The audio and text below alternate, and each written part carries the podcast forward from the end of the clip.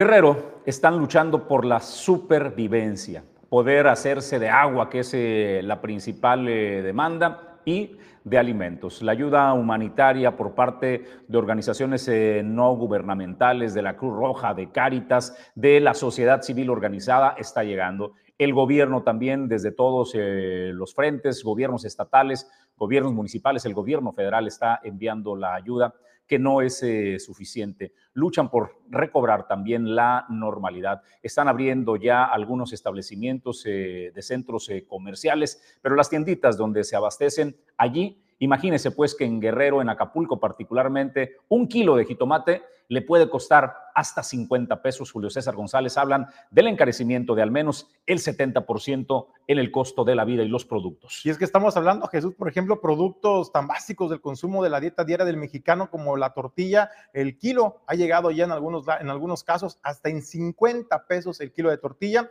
Por ejemplo, el pollo de 55 pesos, de costar 55 pesos, digamos, antes del huracán Otis, ha alcanzado ya los 120 pesos por kilo. También el aguacate de 70 pesos ha subido a 110 pesos por kilo, el jitomate de 19 a 50 pesos por kilo y algo también importante, el frijol de 36 a 60 pesos y tan solo por 900 gramos, ni siquiera por el kilo completo. También llama la atención, Jesús, por ejemplo, hasta el refresco también ha subido de costar un refresco, por ejemplo, de los que usted ya conoce, ¿no? Del color oscuro, que de costar 18 pesos, uno de 600 mililitros, llega hasta los 35 pesos también el refresco ha subido Jesús. Y bueno, ante esta situación, el gobierno federal, el gobierno de México no ha emitido ningún tipo de declaración ni mensaje también para regular los precios. Hay que recordar que no, no sería la primera vez que el gobierno de México, de Andrés Manuel López Obrador Jesús, intervenga para tratar de regular el incremento a los precios de la canasta básica o a los alimentos, como lo estamos presentando en estos casos.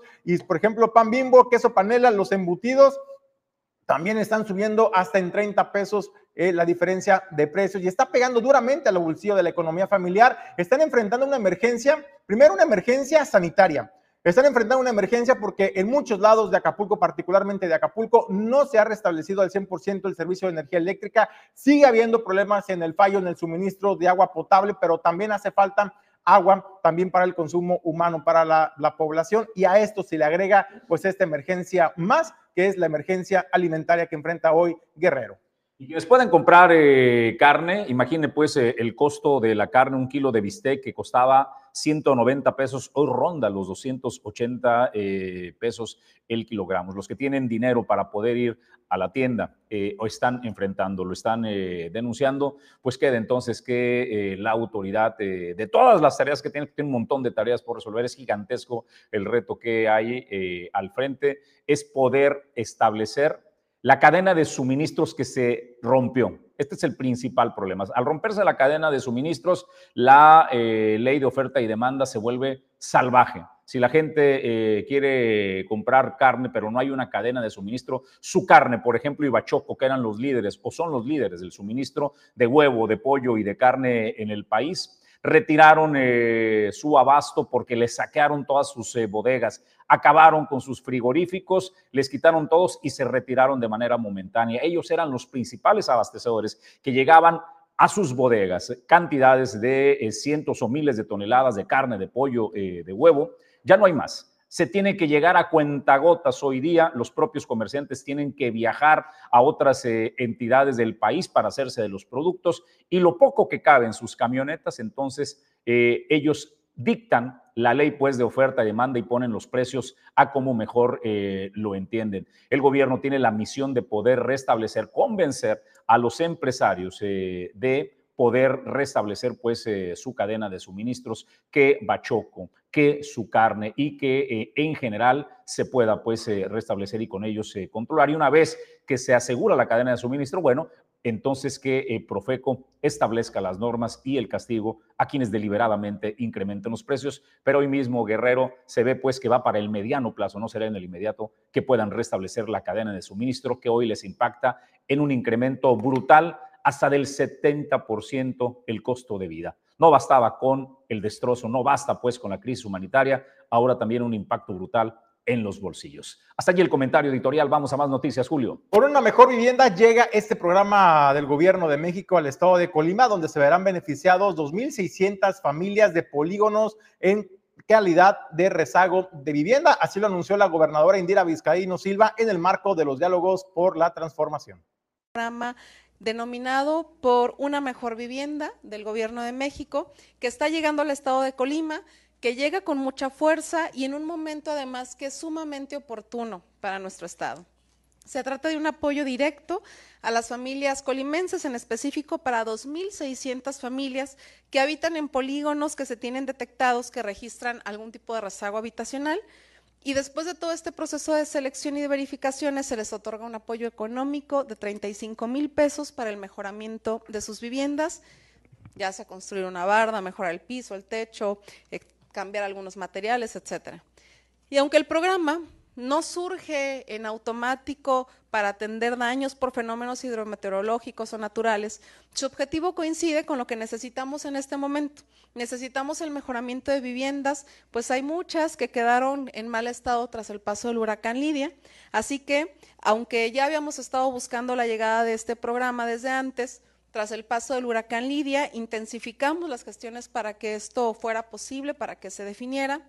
Y por supuesto que tengo que aprovechar y agradecer a Viri Valencia por todo el esfuerzo que puso para que esto se convirtiera en una realidad y también al coordinador de programas para el bienestar, Carlos Torres, obviamente a nuestro presidente Andrés Manuel López Obrador, que demuestra una vez más estar cerca de Colima y de las necesidades de las y los colimenses. Viridiana Valencia, eh, quien encabeza los programas eh, de El Bienestar, es decir, es el enlace del gobierno de México con el gobierno del estado de Colima, detalla hasta 35 mil pesos, pues será el apoyo para las viviendas de todo lo que ya ha detallado la gobernadora. Así, así nos da el detalle Viri Valencia. Eh, son 35 mil pesos que van a depositarse de manera directa Primero haremos una entrega de tarjeta del Banco del Bienestar y ahí van a llegar este recurso y eh, pues eh, eh, mejoraremos la vida de estas personas que resultaron con afectaciones. Son 2.600 apoyos para los 10 municipios, 91 millones de pesos son los que se va a dispersar. ya empezamos a hacer la captación de estas personas que necesiten o quieran formar parte de este programa. Vamos a estar recibiendo solicitudes de todo el estado, es para los 10 municipios. Em, hay módulos o centros integradores que en cada municipio ya conocen, donde en Tecomán, en la Unidad Deportiva Morelos, en Manzanillo, en las oficinas que el gobierno del estado nos facilita, que es a un costado del Jardín de Santiago, aquí en Colima en la delegación, en la subdelegación, en Armería en el auditorio eh, Tinoco, y así en todos los municipios, en Minatitlán, en Ixlahuacán, tienen los centros integradores a un costado de las, de las oficinas municipales. Eh, vamos a estar recibiendo la solicitud. Ahí está ya lo que anuncia Viridiana Valencia. Es más información, la gobernadora también en el marco de los diálogos por la transformación habló que será el próximo martes 21 de noviembre cuando esté rindiendo su informe de labores a la población. Y aquí está esta invitación que hace a todos bueno, lo del informe, si ya tenemos la fecha confirmada, va a ser el próximo 21, martes 21 de noviembre. Eh, primero el informe en el Congreso, después a las 11 de la mañana, o no sé, no me recuerdo el horario específico. Después el informe en la explanada del complejo Galván, en el que estamos haciendo una convocatoria pues mucho más amplia. Entonces, bueno, sí, el próximo martes 21. Respecto al presidente, pues apenas le vamos a hacer llegar su invitación formal. La verdad es que no, no es una lógica en la que el presidente eh, haya hecho una agenda para visitar todos los informes eh, estatales. Eh, si soy sincera, pues apenas le vamos a llegar su, su invitación formal.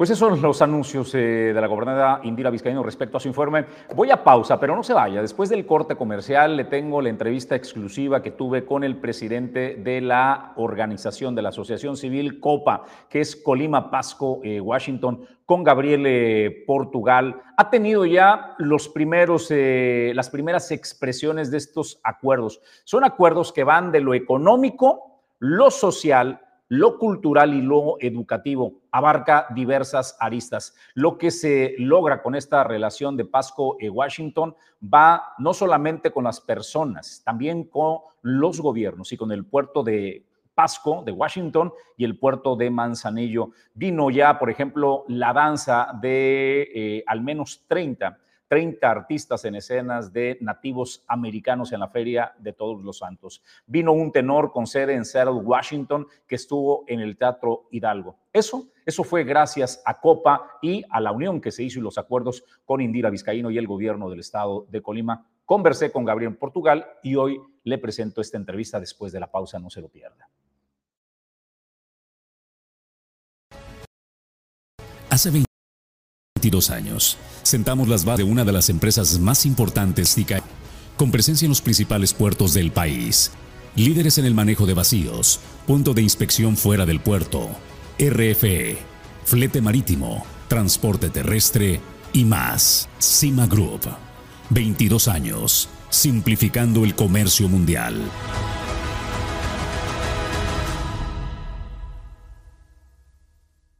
Grupo Jacesa más de 30 años en Manzanillo. Cuenta con la mejor terminal de carga general de los puertos de México. Terminal de servicios, transporte y servicios aduanales. Si deseas importar o exportar desde Manzanillo, Grupo Jacesa es tu aliado confiable. Le doy un dato. Sabe que el otro lugar del mundo donde viven más colimenses que no es Colima es Pasco, Washington. Migraron desde hace décadas eh, colimenses buscando una mejor oportunidad a la Unión Americana y en el estado de Washington encontraron un nicho y allí se multiplicaron durante décadas. De la población que vive en, eh, en el estado de Washington, en la ciudad de Pasco, hay una gran eh, población eh, latina que tiene mucha, mucha fuerza. Estamos hablando que casi el 34% son latinos. Y de ese 34%, eh, pues casi la mitad son colimenses. Así es de que es muy importante esta... va más allá de una hermandad, porque ya existe la figura de ciudades hermanas. esta asociación civil creada COPA, que es Colima Pasco, pretende pues dar beneficios importantes a los colimenses de ambos lados, eh, hacer intercambios culturales, económicos, sociales, de salud y eh, de diversa naturaleza. Pero escuchemos lo que Gabriel Portugal, presidente de Copa, conversó en exclusiva para Origen Informativo. La migración de mexicanos a distintas partes del mundo, particularmente a territorio norteamericano, data de décadas. Colimenses han eh, decidido instalarse también desde hace décadas en el estado de Washington. Pasco es una ciudad que cuenta con, eh, con nacionales, con paisanos nuestros. Así de que hoy me da muchísimo gusto saludar y que nos acompañe en el estudio Gabriel Portugal. Gabriel preside una asociación de reciente creación denominada COPA, es decir, Colima Pasco. Gabriel, te agradezco que nos atiendas este, este día y poder conversar contigo. Bienvenido. Muchas gracias, el gusto es mío. Pues entremos en materia. Cuéntame cómo surge la idea de formar eh, Copa y cuál es el espíritu, qué es la intención de crear Copa. Bueno, primeramente buscábamos una hermandad con una ciudad, después descubrimos que Colima, un pequeño estado, y cambiamos nuestra directiva hacia hacerlo de una hermandad, estado-ciudad. Eso es un poco diferente que lo que llamamos en Estados Unidos sister cities. Entonces sería hermandad, estado, ah, ciudad.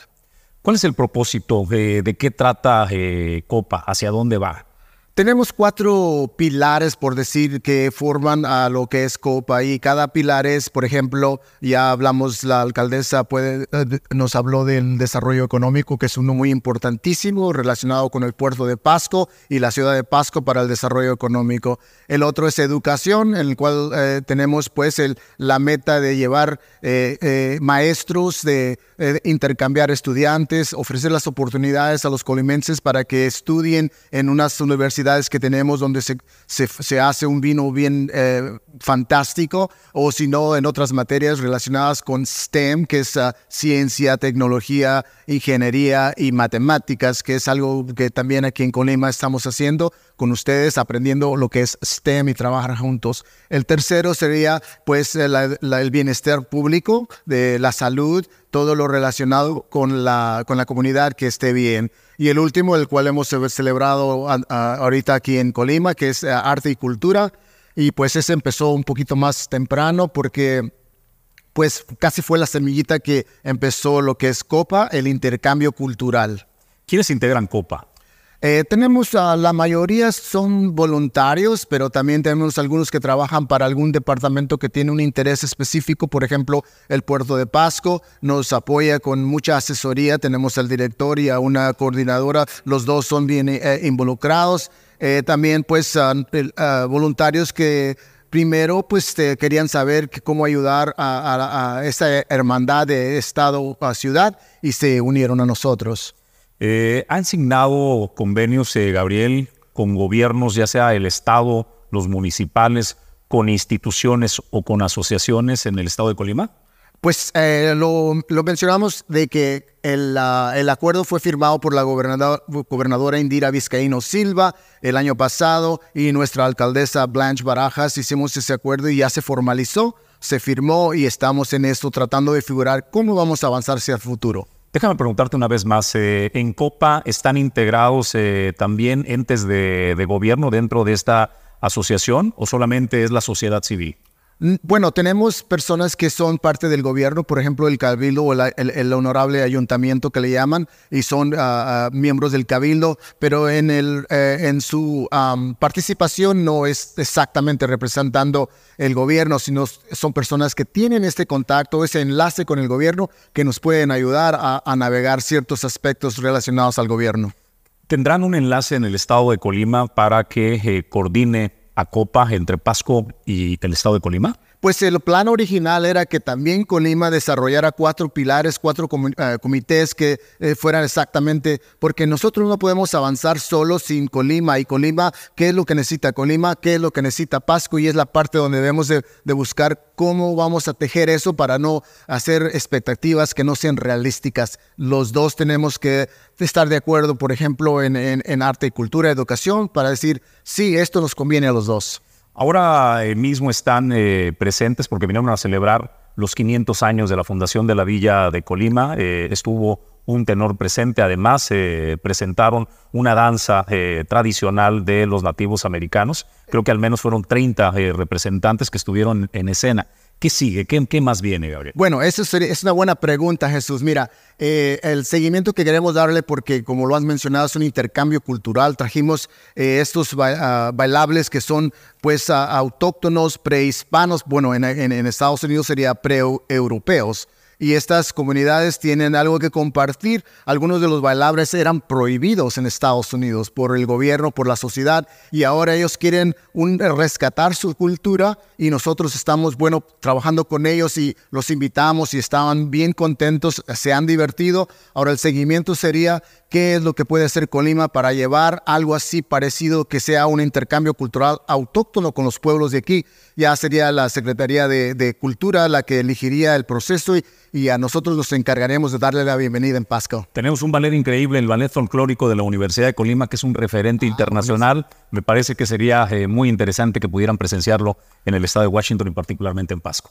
Ahora hay que trabajar en los detalles, como lo dijo este, el almirante que visitamos, este, manos a la obra. Perfecto, pues eh, Gabriel, agradecer que nos acompañes y reconocer este trabajo detrás eh, de todos. Tú eres quien preside la, asociación, pero hay decenas de mujeres y de hombres que están trabajando en pro de esta hermandad entre Colima y Pasco. Gracias. Así es, no, muchas gracias a ustedes y esperamos continuar esta comunicación contigo. Él es Gabriel Portugal, es presidente de COPA, esta asociación que hermana a Colima y a Pasco, Washington.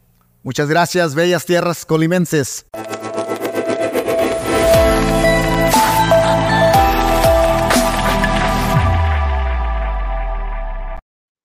El asilo de ancianos en Manzanillo pues está de manteles largos porque don Elías cumple 115 años y con eso se convierte en el hombre más longevo en el estado de Colima. El día de ayer pues fue celebrado con mariachi en el asilo de ancianos. Estuvieron todos, todos sus compañeros en el asilo de ancianos, pero también se dieron cita pues la directora del DIF, del DIF estatal Colima, que le hizo un regalo bastante significativo a don Elías. Y es que usted no va a creer, don Elías no contaba con su acta de nacimiento y la directora del DIF estatal, Rosa María Vallardo, le le regaló, le entregó en sus propias manos su acta de nacimiento, algo que don Elías había estado deseando durante mucho tiempo. Ahí pues fue consentido, hubo pastel, hubo música, hubo fiesta, hubo convivios, hubo juego, donde todos estuvieron contentos y don Elías, algo que le gusta mucho a don Elías, pues es el palomazo, ¿no? Ya sabe, ¿no? El cantar y entrarle a la cantada es una de sus pasiones de Don Elías, siempre caracterizado por su buen ánimo, por su alegría que se contagia a todos sus compañeros y al personal del asilo de ancianos. Así es que desde Origen Informativo le mandamos una fuerte felicitación y caluroso abrazo a Don Elías, que hoy, que bueno, en esta semana cumplió ya 115 años.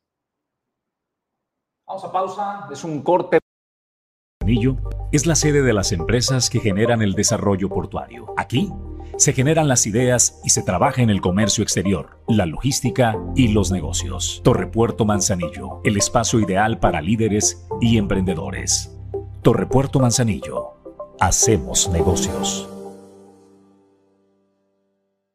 Más de 30 años de experiencia están al servicio de tu salud bucal en Clínica Dental Local el equipo más completo de especialistas en el cuidado de tu salud bucal están aquí, operando el equipo técnico a la vanguardia tecnológica.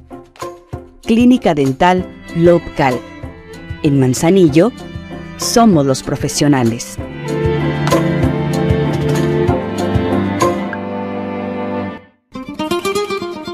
El icono de la cocina española en Manzanillo Restaurante El Marinero del Hotel Marbella. Ven a disfrutar los mejores platillos con los sabores auténticos de España. Restaurante El Marinero del Hotel Marbella. El ícono de la cocina española.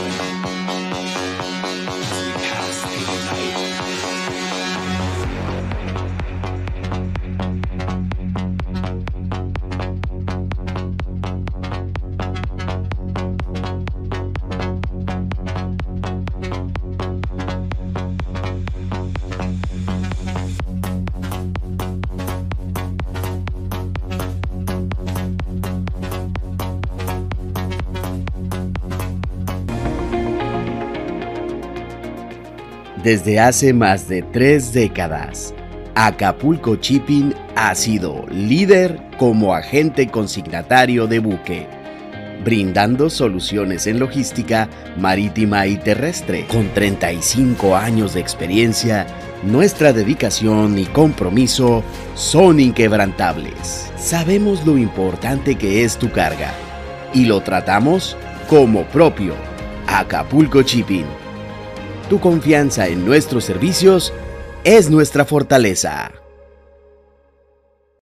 Te cuento, Julio César González, que eh, los lunes tenemos el programa de Origen y Destino aquí en, eh, en, los estudios de Origen Informativo. Coproducimos con la comunidad portuaria este programa que tiene siempre de invitados a los protagonistas, a los especialistas. Hablamos del comercio exterior, de la logística y del puerto comercial de Manzanillo. Eh, esta semana, el lunes, tratamos la figura de lo que se domina folclóricamente el tramitador pero es tan importante la figura del tramitador que ya la propia aduana de Manzanillo ya eh, los reconoce pues eh, como dependientes aduanales, ya no como tramitadores. ¿Te acuerdas cómo evolucionó la figura del el chofer del tractocamión? ¿Cómo se les dice ahora? Operadores. Ahora se dignifica porque se está especializando todo lo que sucede en el puerto somos el puerto número uno de México y, de los principales en América Latina, todo va evolucionando a forma muy rápida. La figura entonces de lo que antes se conocía como eh, tramitador, hoy es el dependiente de agente aduanal. Ese fue el tema que tratamos. Estuvieron diversos invitados, entre ellos estuvo Laura Vibriesca, quien es jefa de operaciones de Visa Group, y le preguntamos a, a Laura, pues, cuáles eran los requisitos o la formación necesaria para poder trabajar como un dependiente de una agencia aduanal, lo que antes se conocía como tramitador y por cierto, el reconocimiento a la gran chamba que hacen los dependientes aduanales o también conocidos como tramitadores. Eh, actualmente estamos pidiendo lo que es la preparatoria, pero también no somos una empresa cerrada. Eh, consideramos que hay mucha juventud con hambre de aprender, con ganas de saber, eh, con ganas de salir al mundo y, pues aportar, toda esa juventud. Entonces también estamos de alguna manera reclutando personal eh, sin experiencia y bueno, como, como bien comenta aquí el licenciado, también tenemos tramitadores que tienen bastantes años y bueno, ellos terminan siendo los los papás, ¿no? De, de, estos chicos, por supuesto, eh, coachados por, por nosotros, los, los que estamos detrás del escritorio, pero al final del día no estamos cerrados, vaya, a, a, nadie, siempre y cuando tengan lo que Visa siempre busca, ¿no? Que vengan a sumar a nosotros. Fíjate, Julio, que me sorprendió eh, muchísimo el tema de la figura de eh, el de esto que antes llamábamos pues este tramitador, que hoy se conoce como dependiente de gente aduanal. Mira, tiene que saber de formas, de colores, de texturas, de legalidad, ¿no? Porque son el primer frente del cliente, dueño de la mercancía y de la gente aduanal. Imagínate tú que importas lo que tú te imagines, textiles, eh, Julio, ¿no? Y tienen que saber eh, las normas y las leyes para poder eh, defender que el textil decía, no sé, seda, y de repente seda color eh, verde, y pues que viene con un verde no el que decía la, este, el pedimento, ¿no? O la orden de importación, sino otro color. Él tiene que saber identificar, defender, porque si no te ponen la mercancía y te la detienen y demás. Y es un chambonón el que, el que realizan este, los eh, dependientes de agente aduanal conocidos como, como tramitadores. Además, las inclemencias bajo el clima que trabajan son los que más chambean, son los primeros en llegar, son los últimos en, en irse. Y la verdad, Julio, cuando comienzas a conocer el trabajo eh, que realiza el dependiente aduanal o tramitador, hay que quitarse el sombrero. ¿eh? Hacen un trabajo extraordinario y chance y valdrá la pena hasta comenzar a hacerles en una glorieta por acá, este, una, una estatua, un reconocimiento, porque mueven el puerto, Julio. Honestamente, cuando conoces a profundidad el trabajo que hacen, hay que quitarse el sombrero. ¿eh? Bueno, pues el reconocimiento a todos, a todos eh, los, dependientes, de agente aduanal o tramitadores, si quieres decirle que es lo coloquial, pero la figura va evolucionando hacia dependiente de agente aduanal. Y bueno, pues en más información, Brenda Gutiérrez Vega, quien es la directora general del registro del estado de Colima, informó que será este primero de diciembre cuando ya vence y cierre el programa de regularización del Estado civil en el Estado de Colima. Ya sabe que durante todos estos meses se estuvo dando eh, oportunidad para que todas las personas que tuvieran algún problema o detalle en su acta de nacimiento o que no la tuvieran, pudieran tramitarla ante esta dependencia con todas las facilidades, incluso económicas, que se están ofreciendo todavía al día de hoy. Bueno, pues esto es lo que anuncia Brenda Gutiérrez Vega y cómo ha sido la respuesta también de la población en la participación de este programa. Iniciamos en el mes de julio y estamos eh, hablando que el próximo primero de diciembre estamos por concluir y cerrar esta campaña de regularización del estado civil de las personas. Si tú eres de las personas que necesita eh, acta de nacimiento, lo más importante sobre todo dentro de la campaña, el que todas y cada una de las personas en el estado de Colima cuente con un acta de nacimiento, con un documento que genere identidad a las personas, pues estamos haciendo la campaña de manera gratuita, aun cuando su registro sea extemporáneo. No importa si eres mayor de edad o ya eres adulto mayor, lo importante es que cuentes con esta, este documento tan importante para tu vida jurídica porque en base a ello, pues estamos hablando de que eh, tienes una cartilla de salud un bebé que no registras o, o, puedes accesar a la educación para que tengas acceso a, a la primaria o o la adecuación básica, inclusive también eh, para la pensión de bienestar ocupas un acta de nacimiento. Entonces, invitar a toda la población a que si conocemos a alguien que no cuente con su acta de nacimiento, pueden acercarse con nosotros o a través de los DIF municipales, DIF estatal, oficialías de registro civil municipales y les podemos entregar de manera gratuita su acta de, nacimiento. ¿Qué se necesita? Pues eh, hay varios requisitos en las propias oficialías, en las propias eh, municipios, en los municipales, se pueden encontrar ahí los requisitos y les dan seguimiento para concluir y entregarles así su acta. Saludo al maestro Jovet Guzmán, él es director de la Facultad de Ciencias Marinas de la Universidad de Colima, que converse con nosotros esta mañana. Jovet, ¿cómo está? Bienvenido, buenos días. Buenos días, muy bien. Espero que también ustedes se encuentren perfectamente bien. Gracias, eh, profesor. Estudiantes de noveno semestre de oceanología, particularmente Paulina Moreno y Alberto Pérez, en compañía de la maestra Julieta Hernández, han participado en un crucero oceanográfico a bordo del buque de la Armada Comala. Cuéntenos, por favor, de qué trató este tema, profesor.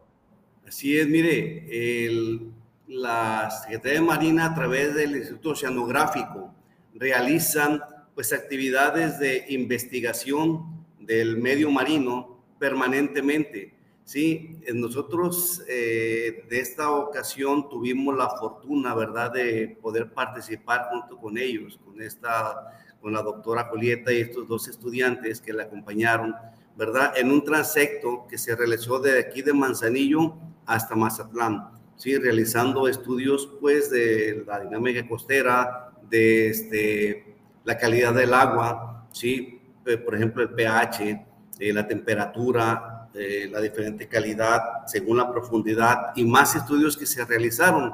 ¿sí? Entonces, le repito, pues para nosotros es Facultad de Ciencias Marinas y Universidad de Colima es muy importante que nuestros estudiantes pues no solamente aprendan, aprendan en las aulas, sino también en el, pues en el ambiente en el que ellos se van a desempeñar cuando egresen de aquí de con nosotros. Oye, maestro, y lo más importante, la vinculación que se genera entre la Universidad de Colima y hay que decirlo, un sector, una dependencia tan importante como lo es eh, pues, la Secretaría de Marina y pues participar en este buque eh, insignia en el estado de Colima, pues me parece que no es cosa menor y se fortalece también pues la vinculación con la máxima casa de estudios. Así es, eh, nosotros tuvimos también, vuelvo a decir, la fortuna de volver a trabajar con el Instituto Oceanográfico de la Secretaría Marina, debido a que pues años atrás por la pandemia y poco antes de la pandemia, pues dejamos de hacerlo. Pero es, tenemos una larga historia de, de trabajo, ¿verdad? De, de, pues hacer las cosas juntos eh, con el Instituto Oceanográfico y teníamos años trabajando con ellos. Repito, debido a la pandemia, pues ya se dejó de hacer esto y pues hasta estas fechas pudimos retomar estos, estos, estos trabajos de vinculación entre las dos dependencias. También me quiero permitir decir que la Facultad de Ciencias Marinas nació precisamente en el Instituto Oceanográfico. ¿sí? La Universidad de Colima, cuando creó la Facultad de Ciencias Marinas, pues no tenía instalaciones aquí en Manzanillo y pues el Oceanográfico nos prestó sus instalaciones cuando estaban ahí en las brisas y el director de ese tiempo del Instituto Oceanográfico era o fue el director, el primer director de la Facultad de Ciencias Marinas. Así es de que de nuestros inicios estamos muy vinculados con eh, la Secretaría Marina a través del Instituto Oceanográfico. Eh, profesor Obed, eh, Paulina, eh, Nava Moreno y Alberto Pérez, que son los estudiantes que fueron en este buque que participaron, ¿qué datos se trajeron? ¿Qué le, qué le compartieron que pudieron recabar en esta experiencia? Que como bien lo dice, no solo se trata de las aulas, ¿no? sino esta maravilla de tener aquí la posibilidad este, en corto de estar en los océanos y poder pues aprender mucho más de la vida marina más allá de las aulas.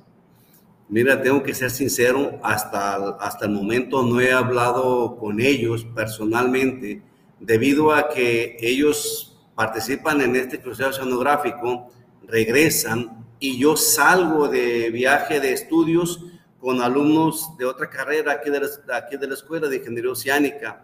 Eh, regresé apenas este, antier en la noche, ayer fue mi primer día que me vuelvo a, hacer las labores aquí en la escuela y pues eh, empiezo a sacar todos los pendientes. Pero la maestra, la doctora Julieta, ¿verdad? Pues ella me comenta que ellos estuvieron muy contentos. Bien, pueden ver ahí en las fotos. Profesor Obed, algunas de las imágenes, mira, las vamos a repetir una vez más para que vea la experiencia pues de lo que se vivieron y cómo estos alumnos en compañía, ahí está pues eh, este, este buque donde participaron y eh, pues cómo han vivido la, la, experiencia. Pues profesor Obed, le quiero agradecer que haya conversado con Origen Informativo esta mañana y dato final que quiera agregar, profesor. Pues solamente darle las gracias, ¿verdad? Porque pues para nosotros es muy importante que lo que hacemos pues lo conozca la ciudadanía. Gracias, buenos días. Hoy es jueves, jueves de eh, pues el origen de tu salud y es momento de hablar también de la higiene bucal y para ello está en los estudios la doctora Karen Arbán de la clínica local. Esto es el origen de tu salud.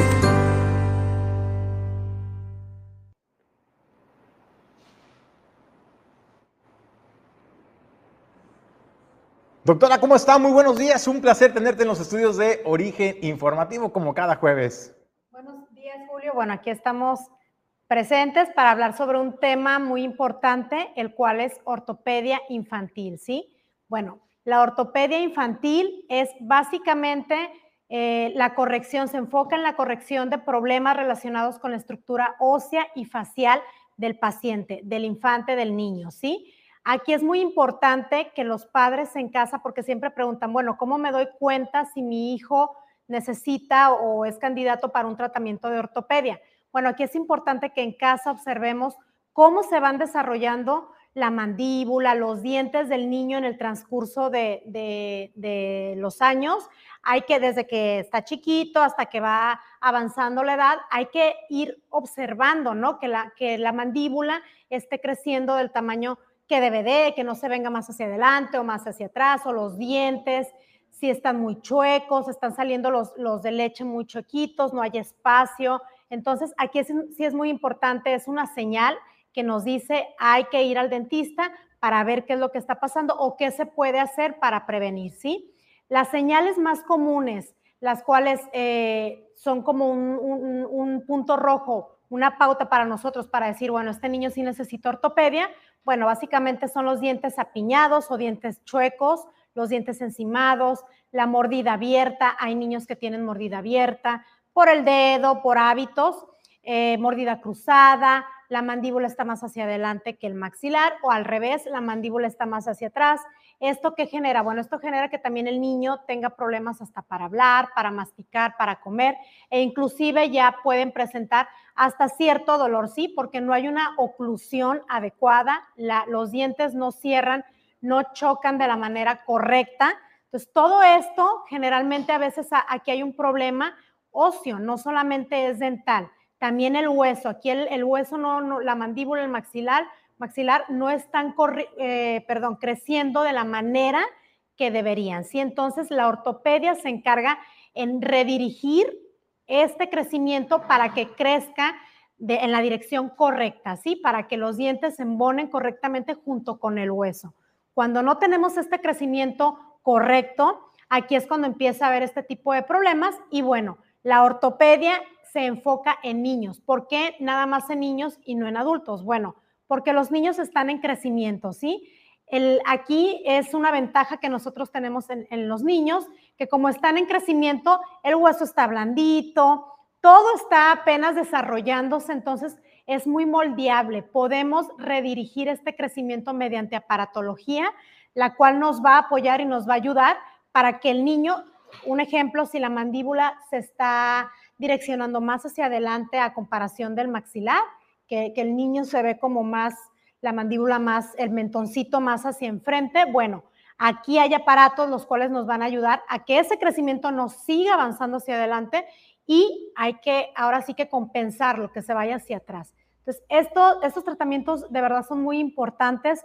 Uno no pensaría, bueno, voy a esperar que, que mi hijo mude todos los dientes para ahora sí, ya que tenga los permanentes, llevarlo y ahora sí me digan qué se puede hacer. No, esto es totalmente preventivo. Yo he tenido casos de pacientes que llegan y si me dicen, híjole, lo hubiera traído antes, a lo mejor se hubiera prevenido la, ortodoncia. O sea, aparte, algo que también eh, eh, nos ayuda con la ortopedia es que podemos evitar o podemos prevenir en un futuro que el paciente llegue a utilizar algún tratamiento de ortodoncia de brackets un, poco más complicado en la, en la adolescencia, en la vida adulta. Entonces, aquí también este tipo de tratamiento, lo que es la ortopedia, nos ayuda como método de prevención para en un futuro evitar que se utilicen brackets, etcétera, ¿sí? Es muy importante eh, la edad del niño. Generalmente este tipo de tratamientos empezamos a colocarlos entre los 6, 7 años, pero a partir de los 4 años, si uno empieza a notar algo raro,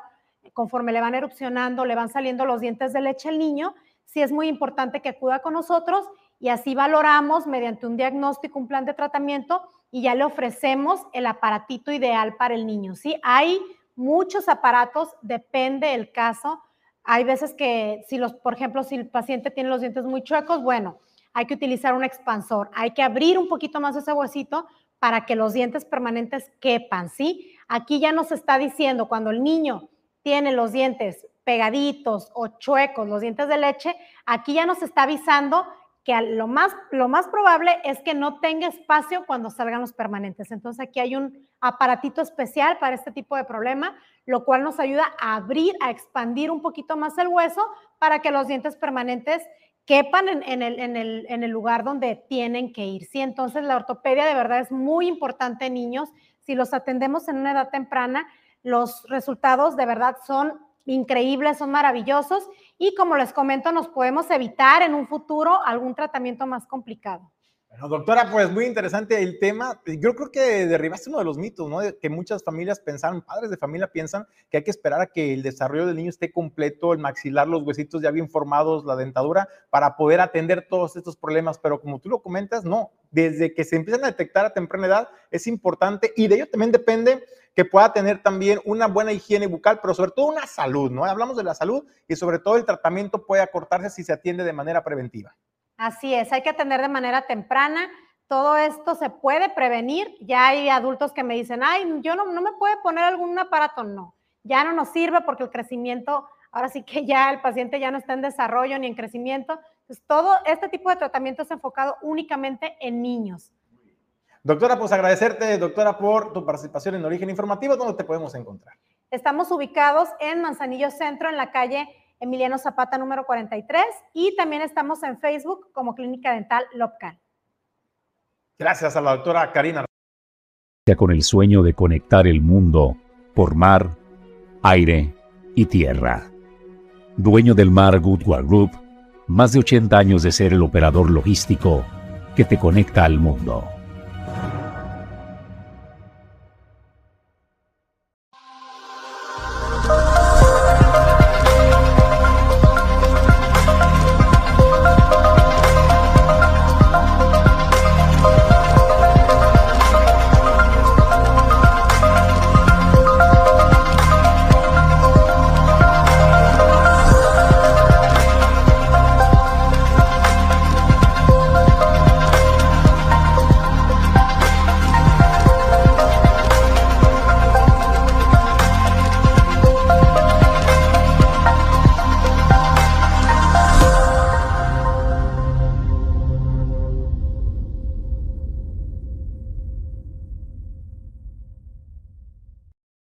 El gobierno municipal de Manzanillo está bajo los reflectores porque eh, la alcaldesa Griselda Martínez y Martínez y su secretaria eh, Marta Cepeda violentaron, violentaron las normas, falsificaron documentos, particularmente la secretaria. Le cambiaron todo el sentido a un acta para que las cosas salieran como la presidenta quería que salieran y no como el cabildo lo había aprobado. Ese proceso fue a dar al Congreso, a chamaquearse el Congreso, cosa que no sucedió. Marta Cepeda está imputada y fue a declarar hace un par de días. Allí dijo que la querían ver allí en el Cerezo, transmitió desde el Cerezo y dijo, me quieren ver aquí en la cárcel, yo no hice de lo que me acusan, pero Marta sabe que lo hizo y lo reconoce de esta manera.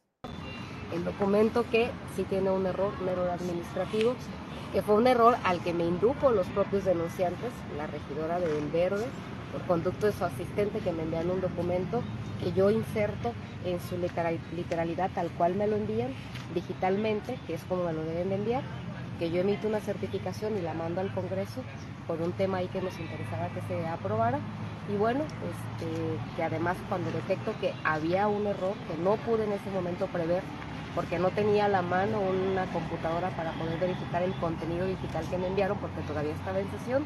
Al darme cuenta del error, este, le hacemos saber al Congreso mediante un oficio al alcance del que ya les había enviado y que además no tuvo una consecuencia porque el Congreso decidió, particularmente el bloque de Morena, no aprobarlo pese a que era una iniciativa que le mandábamos del Cabildo beneficiosa para la gente porque se trataba de generar un impuesto predial justo que permitiera que se bajara el predial en Manzanillo para aquellas este, personas que actualmente pues, se ven desfavorecidas y que tienen un alto predial y que nos han demandado y que era una iniciativa buena para Manzanillo, buena para las finanzas del municipio, porque también es quienes no han pagado por muchos años de acuerdo al valor que corresponde, propiedades de, de más de 5 millones, bueno, ahora iban a tener, iban a pagar lo justo y esto era bueno para la hacienda y bueno para la gente.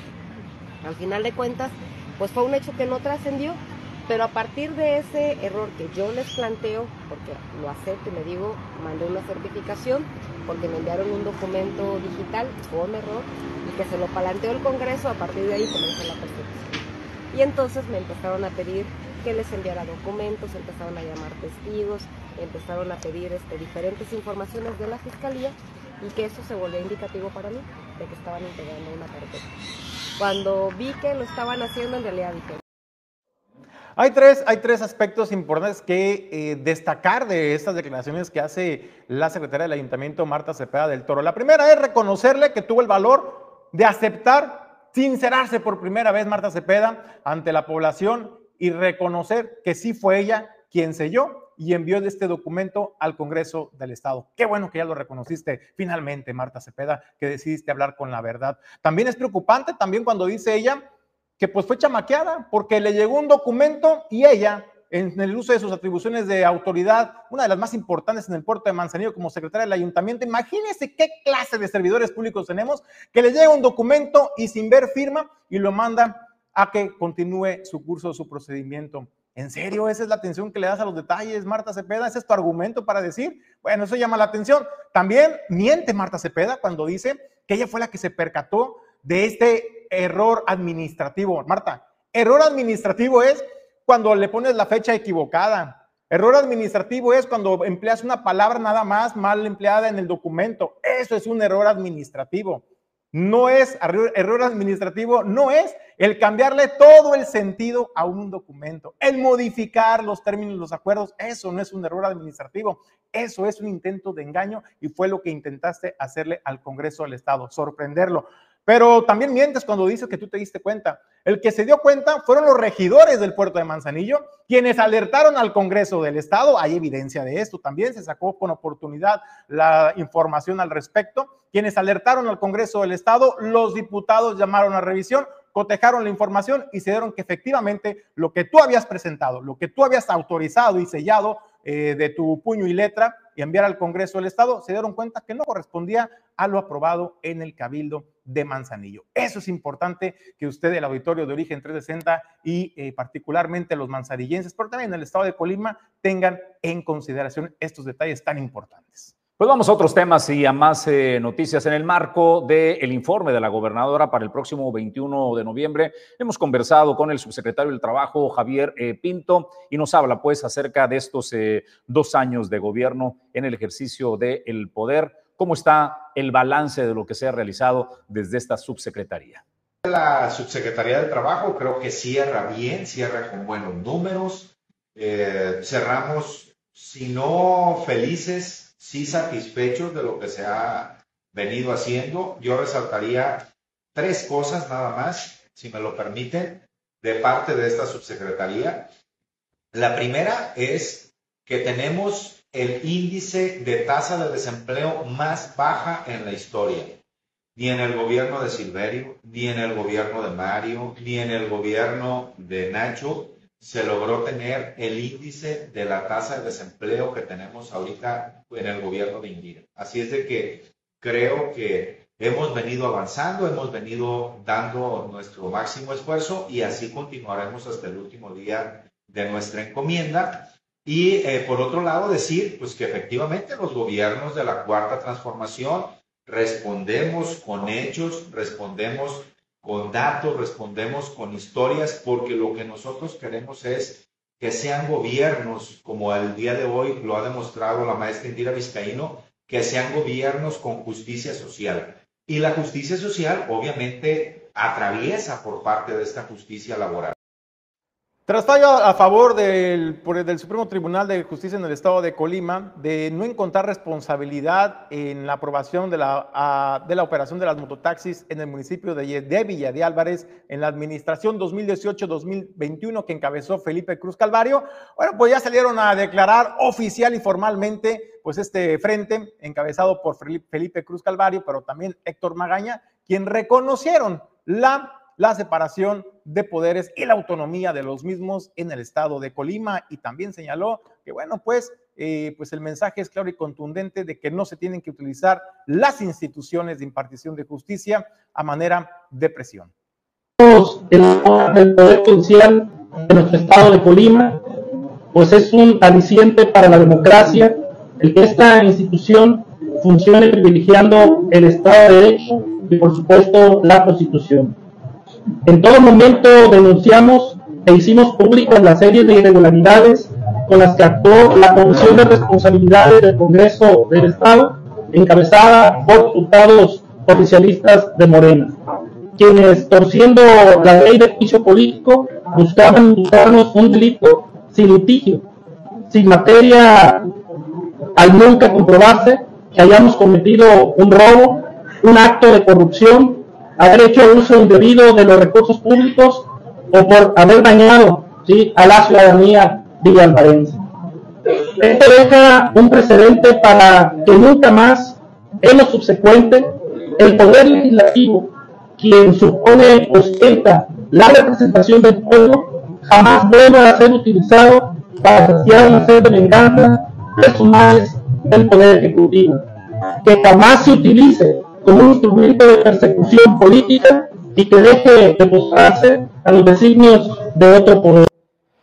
En Las Joyas, eh, una colonia en la ciudad y puerto de Manzanillo, denuncian eh, una vez más, están en penumbras, no hay alumbrado público. Le estamos hablando del bulevar eh, costero Miguel de la Madrid, a la altura, no estamos hablando de una colonia en las montañas, en los sectores, ¿eh? estamos hablando de pleno bulevar costero Miguel de la Madrid, que usted puede ver ahí cómo está esta situación en penumbras y donde la denuncia que están realizando los habitantes de esta pues colonia, pues ahí está, ¿no? Una vez más Lamentan pues la indolencia por parte del municipio, que a pesar de las reiteradas denuncias, simple y llanamente no les están haciendo caso. El llamado pues eh, al Departamento de Servicios Públicos eh, Municipales, ¿no? A la gente de, Obras Públicas allí en esta eh, colonia de Las Joyas. Hace semanas están denunciando que no cuentan con alumbrado. Usted ya sabe todo lo que implica no tener alumbrado. Oscurece ya a eso de las 6.28 de la tarde, ¿eh? Es hora en que la gente está trabajando todavía, sobre todo mujeres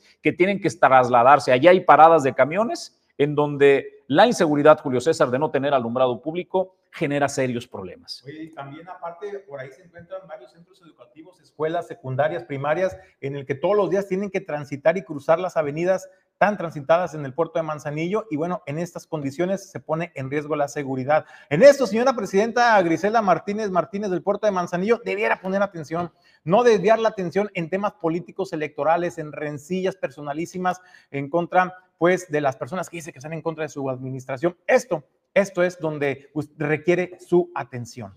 Señoras y señores, agradecemos eh, por hoy el favor de su atención. Nos vemos mañana en punto de las 9 de la mañana en un Origen 360 más a través de todas las plataformas de Origen Informativo. Le agradezco a nombre de Hugo Nando en los controles, Pedro Ramírez en controles y producción adjunta, Ulises Quiñones en la producción general, acá mi compañero de fórmula y conducción, Julio César González. Nos vamos, Julio. Gracias, Jesús. Gracias a ustedes por acompañarnos en este recorrido informativo. Mañana nos esperamos en punto de las 9 de la mañana. Soy Jesús Llanos. Le deseamos que tenga extraordinario día.